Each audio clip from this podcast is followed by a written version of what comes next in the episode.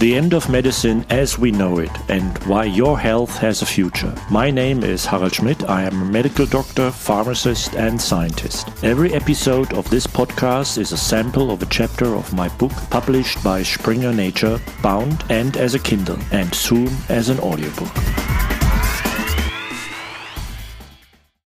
Chapter 5 Male and low income equals double whammy. The chances of a long life in health are strongly influenced by education, practically not at all by the respective healthcare systems. Among the most different in terms of health system are, for example, the US and the UK. In the US, people up to 65 usually have private health insurance, often through their employer. In England, healthcare is free and funded by taxes. The differences in the two healthcare systems have little effect on the years of life in health that can be expected. Education is a different story. People with higher education have up to nine years longer life expectancy. Income also correlates with education, of course. If we consider only healthy life expectancy, that is, the years of life spent in very good or good general health, the difference between the lowest and the highest income groups is as much as 14 years. In addition to education, gender alone is also a risk factor. The health and life expectancy of boys and men is significantly worse than that of girls and women. However, this gender inequality has hardly been reflected in health policy and is almost accepted as a given, even by so called gender scientists, to the point of being self inflicted, risky behavior. The gap in life expectancy to the disadvantage of men is six years, in Eastern Europe, up to 12.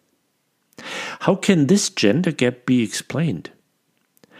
In many societies, men generally enjoy more opportunities, privileges, and power than women, but these perceived advantages do not translate into better health.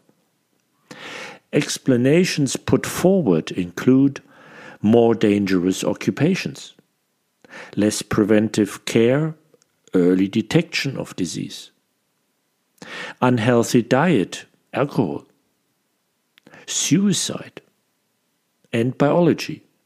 A slower development in the frontal lobe of the brain, which is responsible for judgment and weighing the consequences of an action. This gap between men and women in health and life expectancy is grotesquely not adequately addressed globally. Although the medical need is clearly on the side of men's health, gender studies regarding health and life expectancy show a huge bias towards women's health. A global men's health movement is needed. When men are sick, injured, or die, households and partners lose income. Closing the men's health gap would therefore benefit men, women, and their children. After the previous reflections on the uneducated and man aspects, you might wonder about uneducated men and educated women, respectively. And you would be right with your assumption. Men at risk of poverty have a difference in life expectancy of 15 years compared to rich women. From a medical point of view, one could conclude that there is merely a lack of education in the population, especially among men, regarding healthcare and health risks in particular.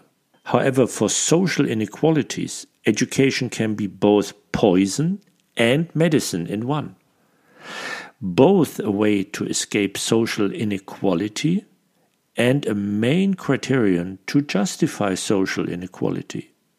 Education is just education. Education is not a health concept or a magic bullet.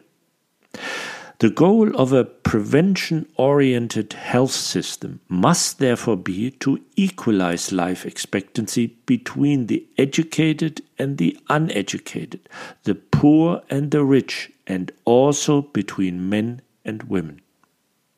Since we have already identified that we obviously have a disease system rather than a health system, one has to wonder if the incentives for all healthcare providers, that is, doctors, hospitals, and so on, are consistent with such a noble goal. Probably not. But where exactly is the problem?